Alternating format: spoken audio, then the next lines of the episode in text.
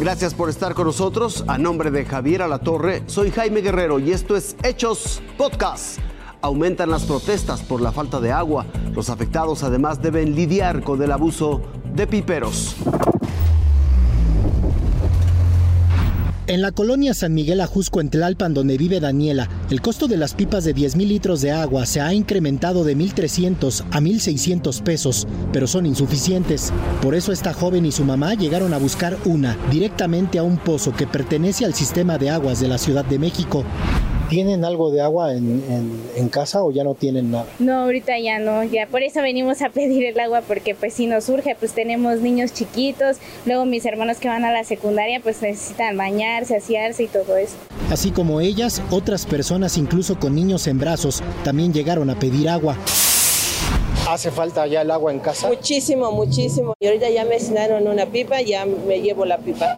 13 alcaldías y 13 municipios del Estado de México están siendo afectados porque están bajos los niveles del sistema Cutzamala y por eso es que la demanda de pipas está a todo lo que da. Miguel es chofer de una unidad y asegura que la demanda ha incrementado un 50%. Me levanto a las 5 de la mañana y termino a la 1 o 2. Sí, porque como es bastante el trabajo, prácticamente luego nada más voy a cenar, a bañarme y vamos otra vez y de regreso. Las garzas o pozos de agua donde se abastecen las pipas pertenecen al sistema de aguas capitalino. Aquí llegan unidades de las alcaldías que dan el servicio gratuito, pero también se llenan pipas particulares que están cobrando entre 1.300 y 1.800 pesos. Vamos a SACMEX, pagamos un vale. Ese vale, vale, ese vale cuesta alrededor de 600 pesos, 700 más o menos. Entonces ya sería lo del vale, el combustible y gastos en general, ¿no? Que serían como 1.300 pesos más o menos.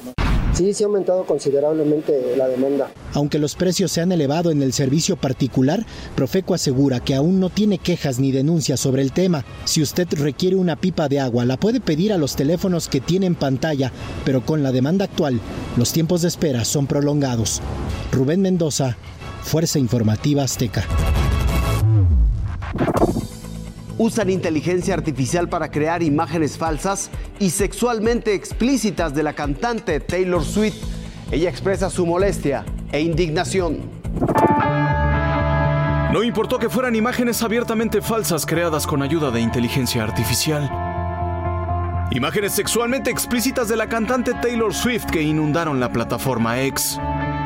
Y que se quedaron ahí durante 17 horas hasta que la red social por fin decidió bloquearlas y suspender la cuenta del usuario que las había publicado inicialmente. Demasiado tarde. Las fotografías manipuladas tecnológicamente fueron vistas más de 45 millones de veces y difundidas nuevamente al menos 24 mil veces más.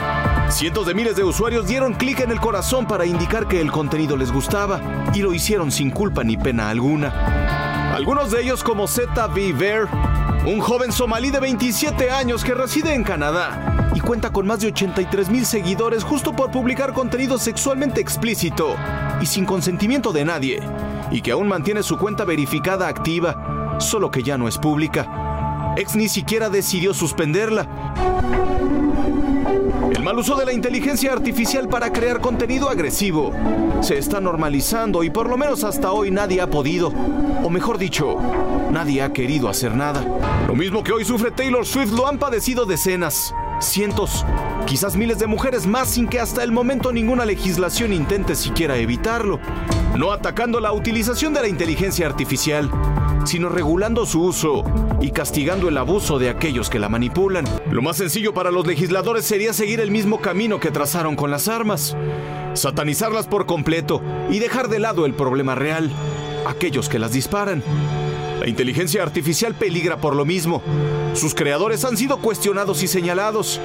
Pero ¿quién regula el comportamiento de ese 48% de personas que afirma haber consumido pornografía creada con la herramienta tecnológica?